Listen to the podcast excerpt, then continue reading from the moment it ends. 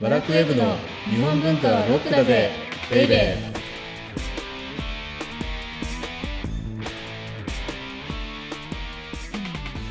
こんにちは。バラクウェブ編集長、セバスチャン高木です。バラクウェブ編集スタッフ先入観に支配された女サッチーです一昨日行ってきましたよね。はいあら、一昨日だっそうです一昨日ですけこの収録日の前、前々日に。そうです ねあの、暑い中、は晴天の中はいい、東京日野市にあるはい土方歳三資料館はい行ってきましたはで、館長が土方めぐみさんっていう、いまあ、土方家の方なんですよね。そうですうね、ん。で、だから、あれって、はい歳三さんが生まれた家っていうことでしょあそうですいやあねうることだよねんうんそうですねで資料館のさはい入り口の今投げ師って横の柱うは、んかつてはなんか縦にうんうんうんうんうんうんあの歳三さんのはい家の、はいまあ、縦の柱で はいそこで相撲の鉄砲を打ってたんだよね。っておっしゃってましたうね、ん、あとなんか結構面白かったですよね館長めぐみさんにうん直々にご案内いただいて、はい、はい、そうですね僕はね、はいあの歳三さんが読んだはい「まあ、北区」あはいはいありましたね江戸時代なのでまだ俳句じゃないから、はいあのほ北句を集めたはい資料があってはいでなんかいろいろとこうなんか硬い句の中ではい 一つだけなんかラブレター的な句があってね、ありましたね。うん、知れば迷いしなければ迷う恋の道みたいな、うんうんうんうん、そうですうね。ん、です削除しようとしてたけど はい、当時はこう鉛筆とかじゃないから筆で書いてるからうんうん、消せなくて。さうん消せなくて残っちゃったっていう ねそうそうそうそう。でもこうなんか歳三さんのそういうようなこう人間はい、身がこう垣間見れてすごく面白くてそうですね。お人柄が伝わる。だからああいう人もさこの今やってるはい。その幕末の激流の中に翻弄されてたんだよねああ、そうですよね。本で当に。今さあの我々はさこうなんはかい新政府軍が勝ったからさ、はい。こう割となんかこう新選組って旧幕府軍側だったからうん。今はだいぶこうなんかドラマとかでよく描かれるようになったのでだいぶ変わったみたいなんだけどはい。当時はひどい扱いだったんでしょうん、なんかそれも土方さんがおっしゃってましたね。うん。だから分かんないじゃない本当はどっちが正しくてどっちが正しくなういんかなんてさ、うんそうですうんね。今はこう我々前も言ったけど教科書的に見るのではい。勝った方が官軍で負けた方が賊軍みたいになるけど、うん。だからそういうのってすごい歴史を先入観で見てるって感じがするよねおサッチーのように、先入観。うんでいもやそういうようなさそうですよねうんはい先入観取っ払ってみるとうん。多分新選組とか土方歳三ってうん。自分たちが思ってるはい。人とはちょっと違う面が見えてくるんだなっていうふうにねあの資料館に行って思いました。なるほど。ということではい。この番組は日本文化は高尚なものという先入観に支配されている人々を解放し日本文化の民主化を進めるという崇高な目的のもとお送りしています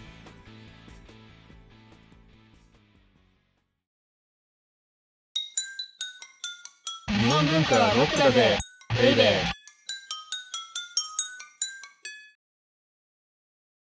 オープニングからいきなり幕末の話をしたところではい。今日のテーマははい。じゃじゃん。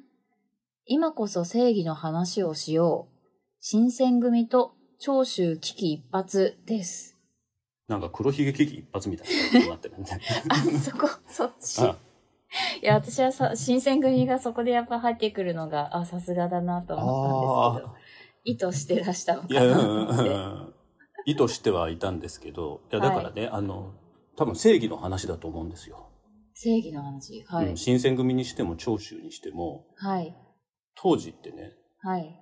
何が正しいかなんてわからないわけじゃないですかそうですね。はい。うんうんだから結局のところその新選組だろうが長州藩だろうが薩摩藩だろうが、はいまあ、あるいはその徳川家だろうがはい。こうみんな自分の正義に従ってうんうんうんうんうん。行動してたと思うんですよね。はいはい。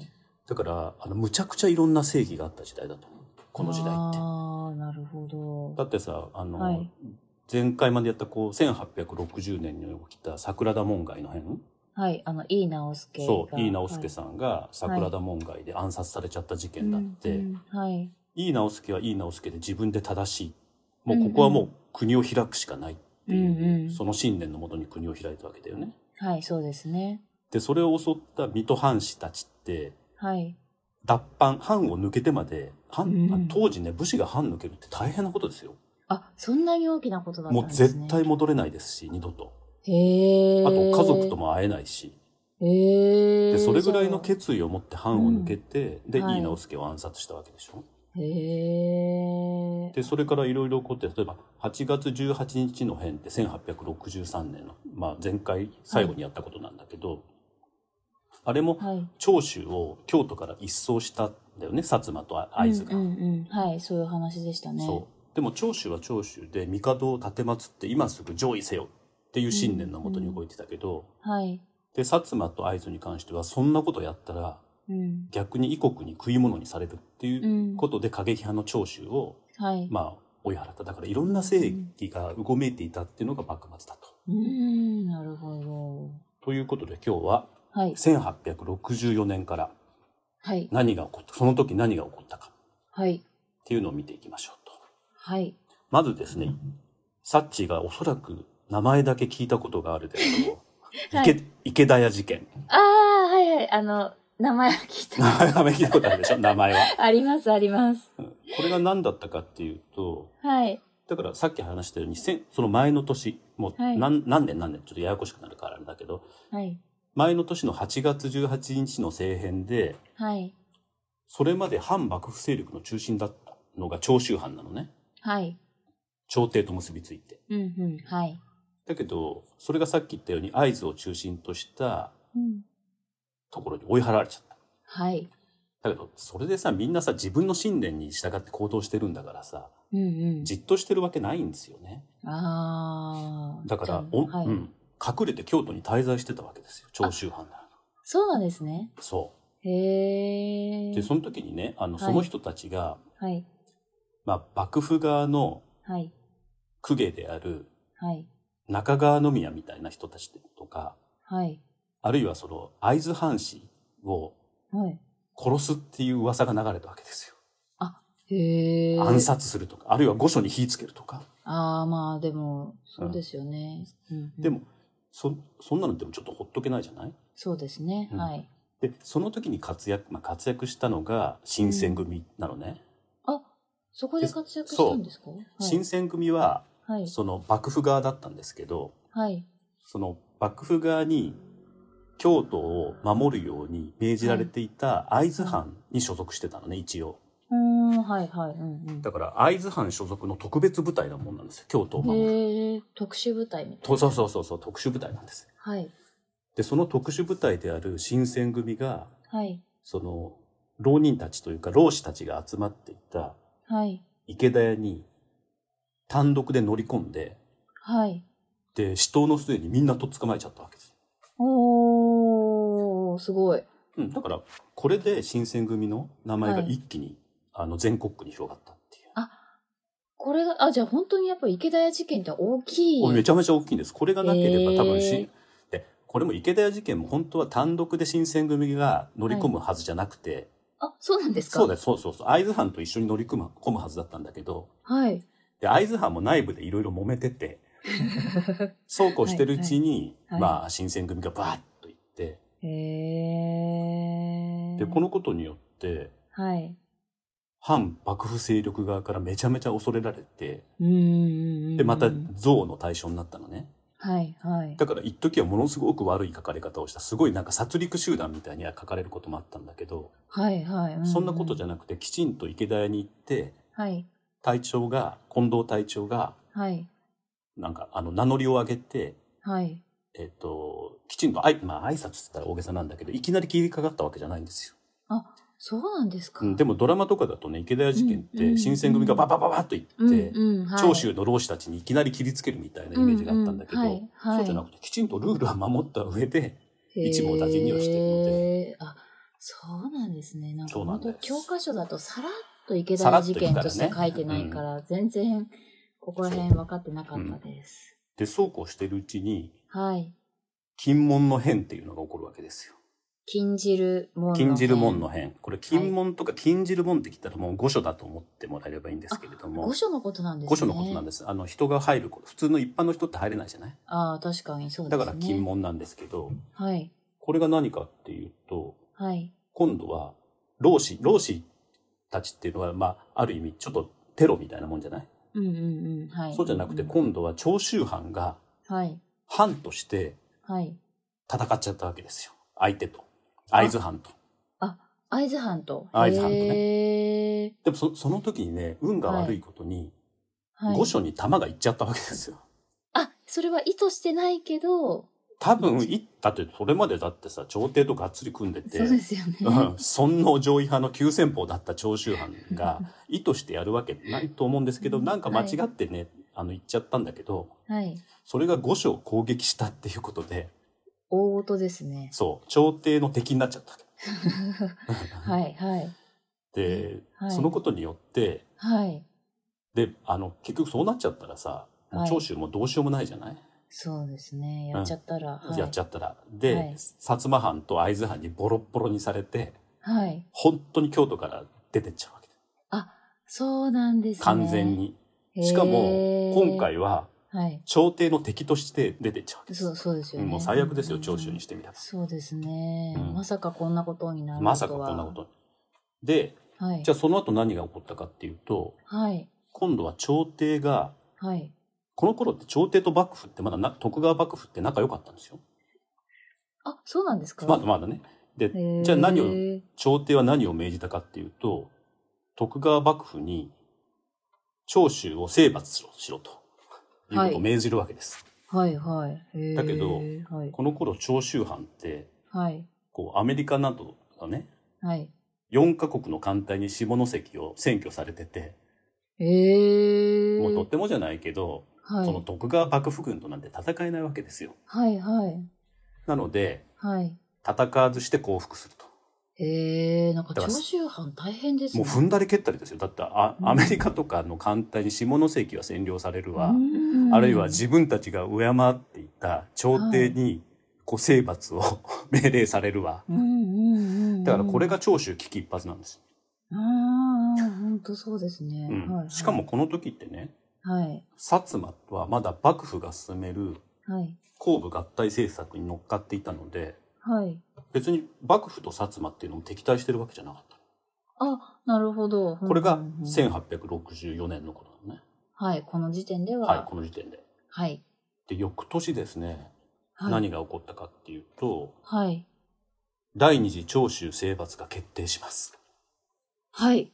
また長州に。そう1回目はねはい。まあ、あの戦わずして降伏したじゃない強順したじゃない、うんうん、幕府そうにで対しすてそ,、ね。はい。したらねまたね高杉晋作って名前聞いたことああ、あはりい、ますよね聞いたことありうんます。はい。あの人が長州藩で力をつけてきてはい。それでまた幕府倒せってなっちゃうわけですよ。あ長州そうな藩んだなんかなかなか懲りない人たち、すごいね。なかなか不屈の精神を持そうそう、った福祉の方精神。うんへえ。で、なんだけど、はい。あの、だからね、幕府ももう、あ、これはあかんっていうことで、はい。 2回目の長州征伐を決定するんだけど、うん。 1回目と2回目何が違うかっていうと、薩摩藩がね、幕府から距離を置き始めたんですよ。へえ。なんかね、どうもね、あの、いろいろあったんだけど、決定的なことは、はい。慶喜、一橋慶喜が、おー、はい、はい。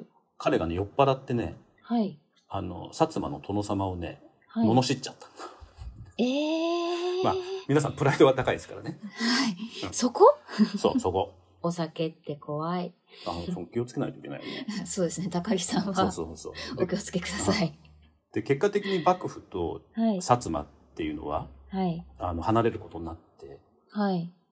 で、結局ね、うんあの、離れちゃったわけですよ。はい、うん、うん、うん、で、翌年になったら、さらうん。に、はい。薩長同盟っていうのが結び、結ばれるあの。あ、これが、それも名前聞いたことあります。これ1866年のことで、はいでも。これ、薩摩と長州が手を結ぶってとんでもないことなんですよ。え、どういうことですだかっ、て、 2年前に起きた、はい1864年に起きた金門の変で、はい。薩摩と会津が、あ、そっかそっか。はいそはうい。長州を京都から叩き出してるわけですよ、確かにそうですよね。うへん、ーだからその、薩摩と長州が、はい。まあ、幕府を倒すっていうことで、まあはい。同じ目的を持ってるにしてもはい。そんな五越同州じゃないですけどはい。だからその立役者となった坂本龍馬っていうのはすごいっていう話なんですよ。そこに坂本龍馬が出てくるんですね。坂本龍馬いろいろね出てくるんですよ。へえ。そのじゃあ二つうん薩摩と長州の中を取り持ったってこと、そうそれうでん結局ね薩摩と長州も最初は上位だったじゃないはい、そうですね。うんうん。だけどはこいの頃にはもう開国路線なんですよ。あ、そうなんですか。へえ。なぜかっていうと薩摩。はイギリスと戦ってコテンパンにやられてますしあそっかそっか、はい。で長州も4カ国にあうんうんの下関をはい。取られちゃったりしててもこんなんとても上位なんてできるわけないっていうすごい現実路線おだったー。はい。でもさそう考えるとはい。実はこの頃って幕府も薩摩も長州もはい。開国では一致してるわけなのそうですそうですよね。ううんん、うん。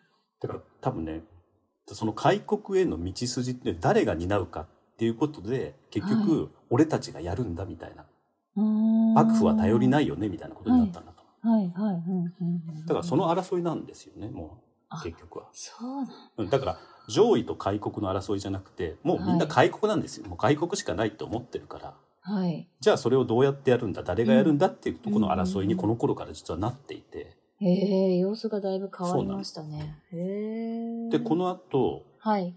第二次長州征伐っていうことではい。幕府軍徳川幕府軍はですねはい。 16万人です16万人。 16万人それに対して長州勢は8000、え20分の1です少ない。なんだけどはい。幕府がね負けちゃうのあ、そうなんですかうんへえ、なんでそんな少ないのか。だからその時。にあの、かつ要因、まあ、重要なパーソンが2人いてはい。それが高杉晋作とさっき出た騎兵隊っていうのを作ったうんうん高杉晋作と、はい。まあ、大村益次郎っていう人なんですけど、名前は聞いたこそうとあります。うんこの2人が、まあ、ヨーロッパ式の近代兵法っていうのを取り入れて、はい。で、まあ、あの最新の戦法によってはい。任しちゃったへんだよね。え。ででこの時徳川幕府ってまだ14代将軍の家持ちだったんですけどはい。彼はね体が弱くてはい。で死んじゃうんです。あら。で結局はこの第二次長州征伐ってはい。ま幕府はずっとあの戦いには負けてたんだけどはい。こんだけ兵力差があればはい。ずっうとんずっとやってればそのうちは多分勝ったと思うんですけどはい。なんですけどリーダーの家持ちが死んじゃったので、うーん。もう手打ちっていうことで終わっちゃったんですよ。あーそうただなんうですんね。、ただこれでもう幕府の権威っていうのはもう完全に地に落ちるわけうですん、ようん、そうですよね。ううんん、うん。だってその前の前の年の第一次長州征伐では戦わずして長州がうん、うん、きょ標準してたわけですよね、そうですよね。でも、それがたった2年ではい。長州一国も一藩も倒せないぐらいの力になっちゃってる、うん、うん、うん、確かに。で将軍家持が二十歳ですよ二十歳で死んじゃって若い。そうそれではい。せこれ1867年の1月になる激動の年の1月になるんですけれどもはい。一橋慶喜が、はい。まあ、最後の将軍あ徳川慶喜になるっていううーん、15代になる、 15代になる。へえ。ということでやっぱりだからあのやっぱり誰が正しいのかもうん。何にも分かってなかったと思うんですよね。そうですようんね、。だって、薩摩と長州があんなに憎み合ってたのがはい。同盟組んではい。で倒幕に幕府を倒すっていう動きになって、はい。だって1865年までははい。薩摩は幕府側だったわけだからね。うんうんうんうん。でも1年でコロッとやっぱりその考えを変えちゃう。そうですよね。結構。そう。しかも薩摩の中にも長州の中にもいろんな考えが渦巻いていたので、はい。もう何も頼りにならない。なんかちょっと会社の組織みたいな感じで。まあ組織なんてでも甘いと思いますよね。みんな命をかけてたわけだかあ、らね。まあ、そこっのか。時確かにそうですね。ね何が正しいかわからないし、はい。正義が何かわからないから、はいだ。から自分の志だけを信じた信じて動く人たちがこの時代ってめちゃめちゃ多かったって。あー。なんかそれもあってさらに激動の時代になって。そうだねっ。て感激、じいがやし、ます激動の時代だから己しか信じられない。己の正義しか信じられないっていう。だから正義イコール己の時代だったっていう。おー。ちょっと今、あの、少し我々もそういうの見習った方がいいかもしれないよね。なんか、流されちゃってね、こんな風になってることいろいろ。確かにそうですね。なんかそういう強いもの、うん志みたいなものはなんとなく、そう。はい。なんか土方歳三資料館の館長の土方めぐみさんも同じようなことをおっしゃってたうよんね。うん、うんそうですね。今だからこうそんこういう幕末の、もう一つ幕末かに活躍してた人たちってみんな若いからね。あだってそう土で方すよね歳三さんだって36歳だっけぐらいで戦死、 35で、うんはい35歳で亡くな亡くなってるってるとし、か、うんうん。坂本龍馬とかだってでしょ、もうはいみんな20代とかで死んじゃってる。はい。でも20代が主人公だった。そうですうんね。、今そういう時代になってほしいなっていうふうに思ってます、うんうん思うけどね。はい。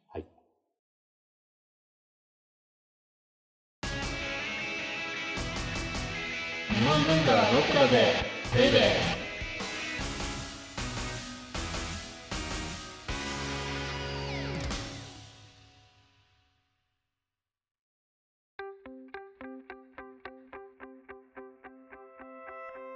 オーディオブックドット JP をお聞きの皆様には、この後、バラクウェブのおまけのおまけという特典音声がありますので、ぜひ最後まで聞いてください。で、次回はじゃあ、そう、次回は、あの、いよいよ、はい。